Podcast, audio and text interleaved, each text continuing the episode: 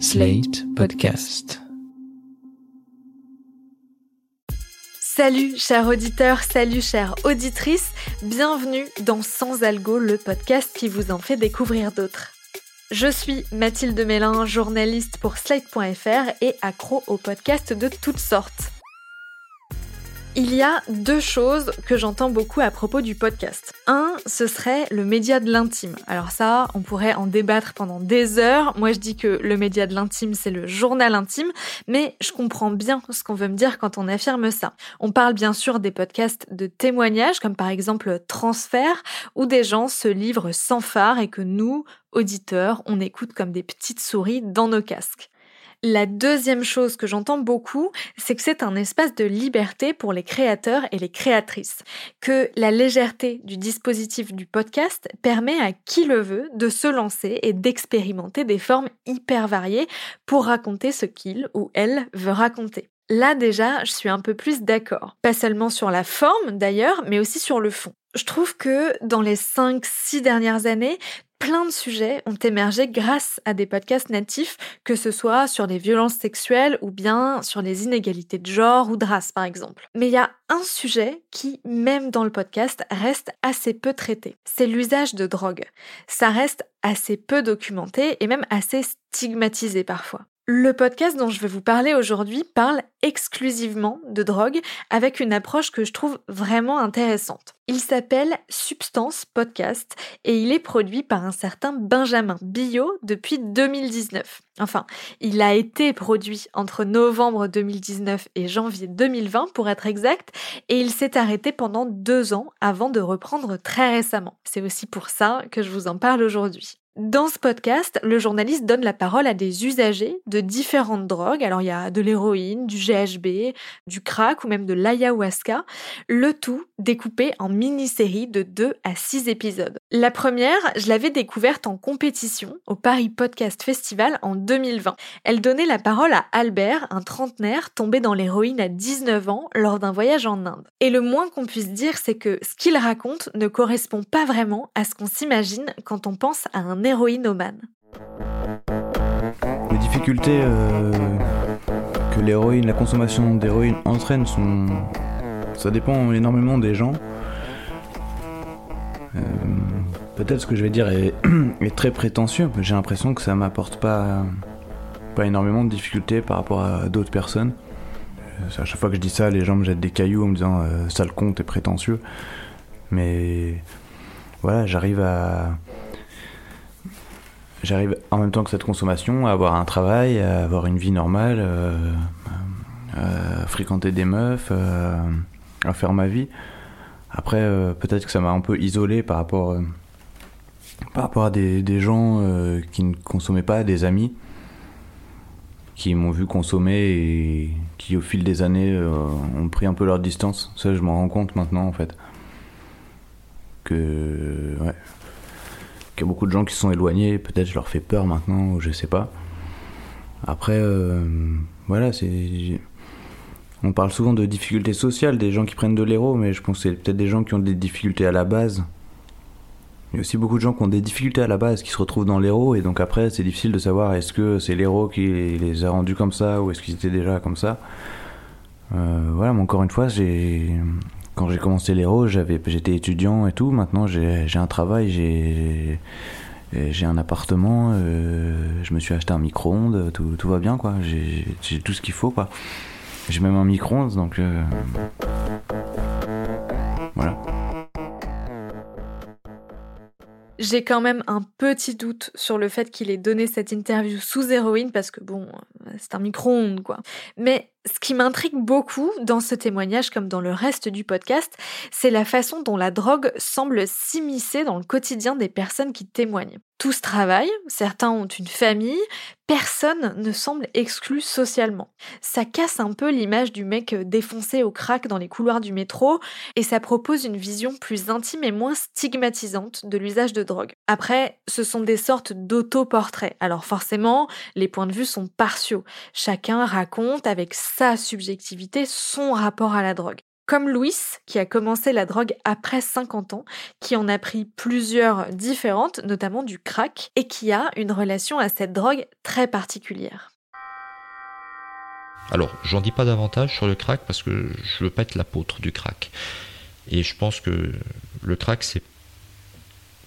Ça peut être une très belle expérience. Il faut qu'elle soit vraiment très bien pensée. Il faut pas que ce soit une addiction.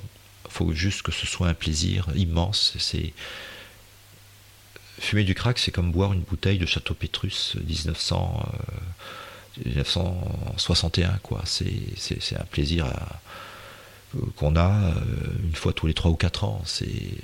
Si on tombe sur la bonne bouteille, euh, il faut que tout y soit, quoi. On peut pas boire, euh, on, la boit pas dans un train, on la boit dans un paysage magnifique, avec un coucher de soleil sublime, avec la bonne température, quand on est vraiment très bien, et avec des gens avec qui on est très proche, cette bouteille de Château Pétrus. Je dirais que le crack, c'est, c'est pareil. C'est un peu dommage de, de fumer le crack dans une, sur un escalier de métro, quoi, euh, sans l'avoir préparé. Euh, là, je trouve que c'est triste, effectivement. C'est pas la même expérience. Donc, euh, le crack, c'est ça. C'est à la fois la déchéance complète, et en même temps, ça peut être le sublime de la relation poussé à, au paroxysme du plaisir et du contact. C'est tout ça. Et, et c'est ça que j'aime dans les drogues. C'est que ça peut être moche, comme ça peut être sublime. Ça peut être les deux.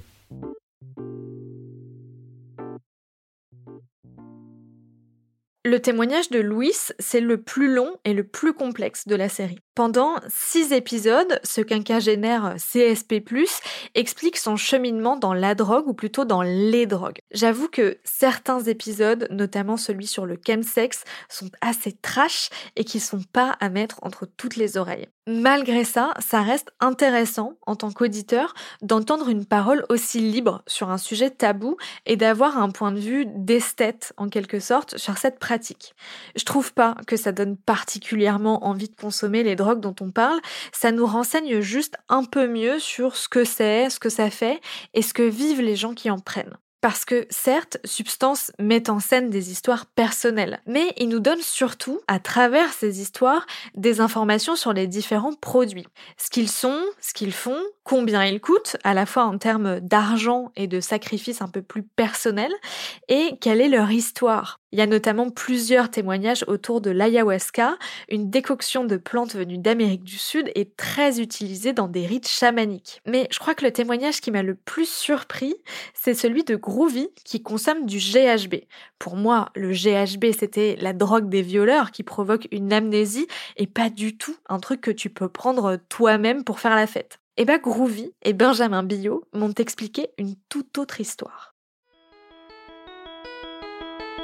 La première fois, en fait, c'était. Euh, en gros, c'était mon frère qui était majeur à l'époque. En fait, il voulait acheter de la drogue et, euh, s'amuser euh, avec des produits, mais légalement, en fait.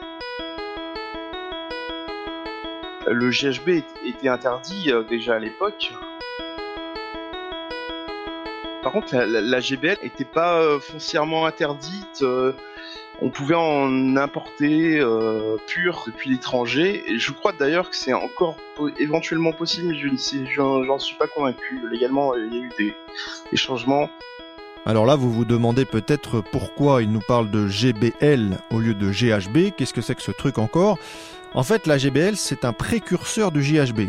Si vous buvez de la GBL, ça se transforme dans votre corps en GHB. Donc ce sont deux substances qui ont des effets similaires et Groovy parlera parfois de GHB, parfois de GBL. La GBL est plus forte euh, que le GHB, c'est plus euphorique, c'est plus fort. Le, produit euh, fonctionne encore mieux quand, on utilise euh, la, GBL que le GHB. C'est plus fort, mais il y a aussi des effets secondaires plus importants. Le GHB, par contre, ça existe encore dans le milieu médical, pour la narcolepsie par exemple c'est là, c'est un produit au pH neutre, c'est-à-dire que c'est, on peut en mettre contre la peau, euh, c'est pas, c'est pas acide ou trop basique, ça va pas te brûler, il euh, n'y a pas de corrosion. Euh, ça se présente un peu comme du savon, c'est blanc, c'est un goût de sel, voilà, c'est un savon salé un peu comme ça. Et après, du coup, ça fait des plaques, hein, des, galettes blanches comme ça, qu'on peut ensuite diluer dans de l'eau et faire des, bouteilles d'eau transparentes euh, remplies de GHB, ou alors on peut euh, garder ça sous forme solide Et donc les, les, les, deux sont, sont très récréatifs. Alors le GHB n'est pas en vente libre, il faut une ordonnance pour pouvoir en consommer, donc comme médicament. Par contre, la GBL est tout à fait légale. C'est un solvant, utilisé notamment pour nettoyer les jantes des voitures. Et eh oui, et elle est utilisée aussi dans l'industrie. Donc Groovy et son frère peuvent en trouver très facilement sur Internet. Voilà, on comprend bien que Benjamin Billot ne tend pas son micro au premier clampin qui a pris de l'extasie en soirée, mais plutôt à des gens qui ont une connaissance relativement pointue de la ou des drogues qu'ils consomment et surtout d'eux-mêmes. Ils n'hésitent pas aussi à mettre leurs témoignages en perspective en les commentant au début de chaque épisode sans jamais les infantiliser. Et je crois que c'est cette approche très juste où la parole est traitée avec respect mais où on n'occulte pas non plus la dangerosité de certains pratiques qui fait que ce podcast est si fort et que j'ai envie de vous le recommander aujourd'hui. Dans ce qu'on pourrait qualifier de première saison où il y a sept euh, témoignages différents qui étaient tous euh, très intéressants, j'ai juste un peu été frustrée du fait qu'il y avait qu'une seule femme qui était la compagne d'un des témoins. À part elle, on entendait uniquement des hommes et je suis pas une experte euh, du sujet, mais il me semble que la prise de drogue, c'est pas seulement un domaine masculin. Il se trouve que le podcast vient de reprendre avec le témoignage de Minsugi, une jeune femme. J'ai donc eu envie d'en savoir un peu plus sur les coulisses de Substance et de comprendre comment Benjamin Billot travaillait sur ce podcast. Il a gentiment accepté de répondre à mes questions. Bonjour Benjamin Billot. Bonjour. Qu'est-ce qui vous a poussé à vous intéresser au thème de la drogue?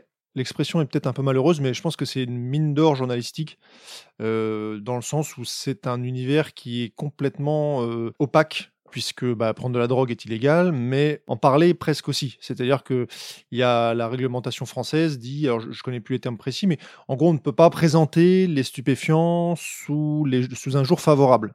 C'est un article du Code de la santé publique qui interdit de présenter les drogues sous un jour favorable.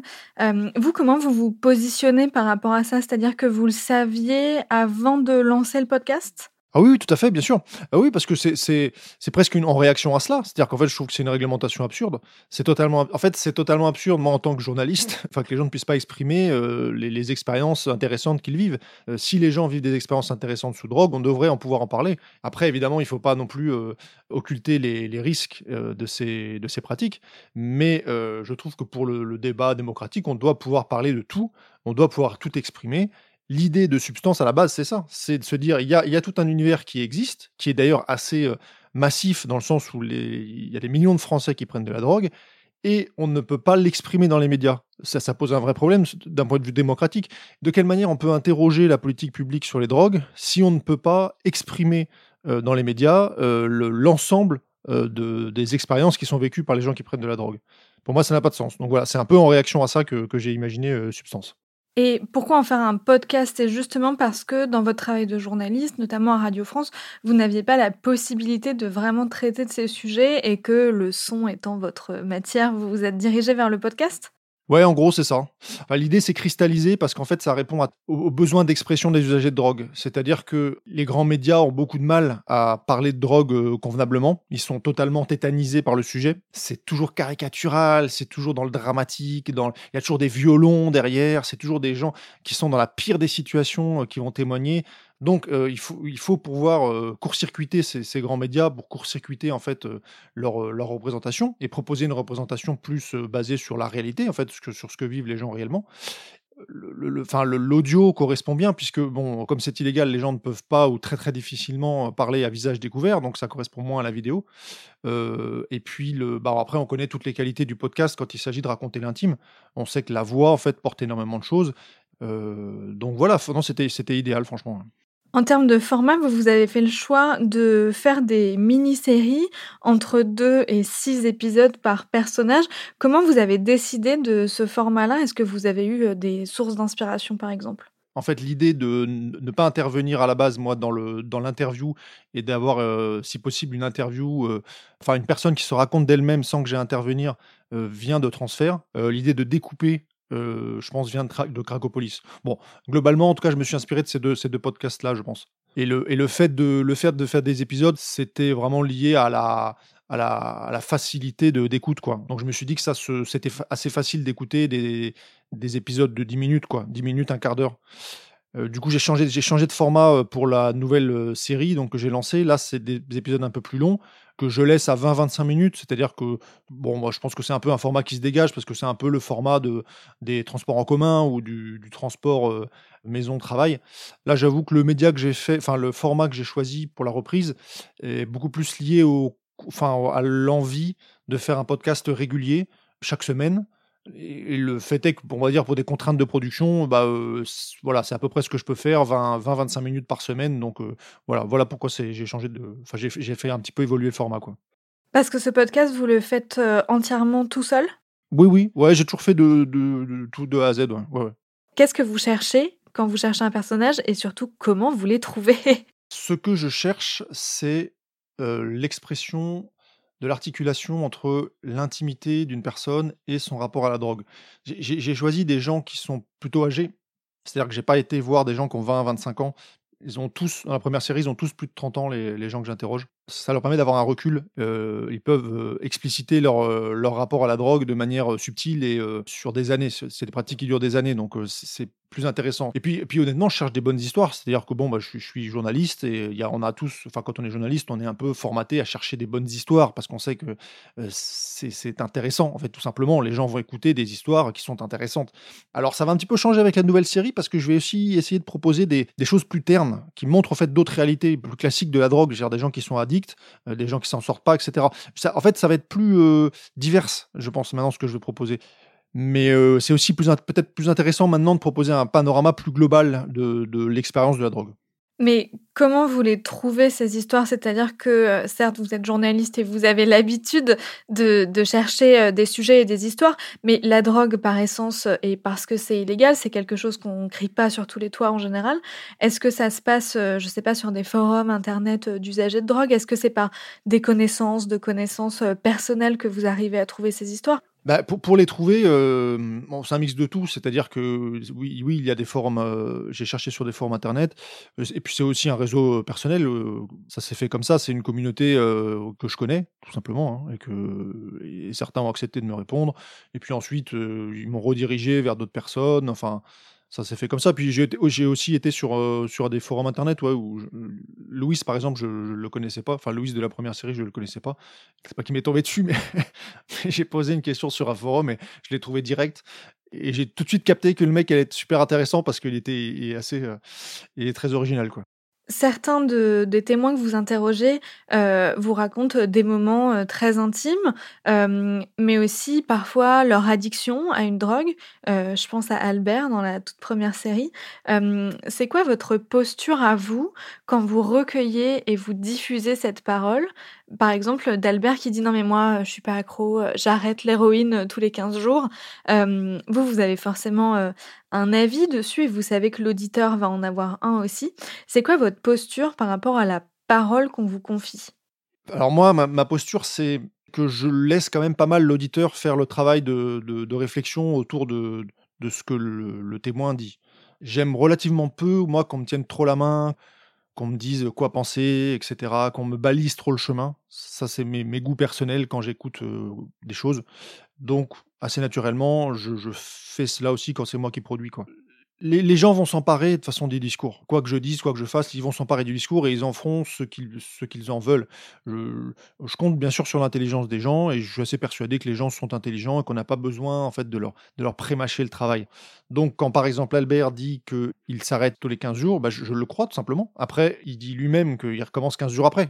Bah, les, gens, les gens comprendront bien en fait le, le- le- les enjeux de, son, de ce qu'il dit. En fait, je pense. Donc j'ai pas besoin d'ajouter des warnings en disant attention, la drogue, l'héroïne est une drogue très addictive. Les gens le savent. Tout ce, travail de, prévention euh, sur la- l'addiction, sur l'addictivité, je sais pas si ça se dit, mais des, produits, il est fait. Donc euh, moi je viens en complément en fait de tout ça. Il y a presque que des hommes à votre micro. Comment ça se fait? Est-ce que c'est parce que les usagers de drogue euh, sont majoritairement des hommes, en tout cas euh, de ce que vous vous constatez, ou est-ce que c'est parce que vous avez plus de difficultés à trouver des femmes prêtes à livrer leur récit? Je, pense ni l'un ni l'autre. Je pense que ça a été vraiment, euh, ça s'est fait comme ça par réseau, par partout, parce que j'ai, parce que c'est, je suis tombé sur des, sur ces gens-là et qui, qui se sont révélés être des hommes. Et euh, évidemment, je me suis dit au bout d'un moment, bon bah c'est con, je vais, vais voir que des hommes. Mais Enfin, c'était pas extrêmement facile de trouver des témoignages forts, etc. Et en gros, voilà, quand j'en ai eu 7, voilà, il y avait une question de temps, etc. Ça s'est simplement fait comme ça. Euh, bon, par contre, euh, ce qui marche une fois ne marche pas deux fois. Donc là, j'ai fait attention, de, évidemment, d'avoir des femmes. Euh, et d'ailleurs, la deuxième, la deuxième série s'ouvre sur le témoignage d'une femme, Minsungi. Et la deuxième intervenante sera aussi une, sera aussi une femme, ce sera une sociologue, Anne Coppel, qui a beaucoup œuvré pour la réduction des risques. D'après ce que je comprends, il y aura plus uniquement des usagers de drogue dans la nouvelle série, c'est ça? Oui, voilà, c'est ça. cette fois, on va dire que les ambitions sont. Enfin, il y a un peu, petit peu plus d'ambition, euh, dans le sens où j'aimerais bien explorer le sujet sur, sous toutes ses formes. Toujours proposer des témoignages parce que c'est ça qui est le plus fort. Euh, mais aussi aller euh, chercher du côté de, bah, de militants ou de, bah, de sociologues, enfin d'experts d'usage de, de, drogue pour, pour remettre en question justement la politique française qui me paraît absurde et la questionner. Et en fait, ça, on peut le faire vraiment avec des gens qui ont, qui ont étudié le sujet. Et ce qui permettra aussi d'avoir plus de, plus de sujets et plus de facilité à trouver des sujets d'épisodes. Pour qui vous faites ce podcast? Alors à la base, à la toute base, je faisais ça pour les gens qui ne connaissaient pas l'univers de la drogue et qui voilà, je, je me disais que ça permettrait de, de, leur faire découvrir.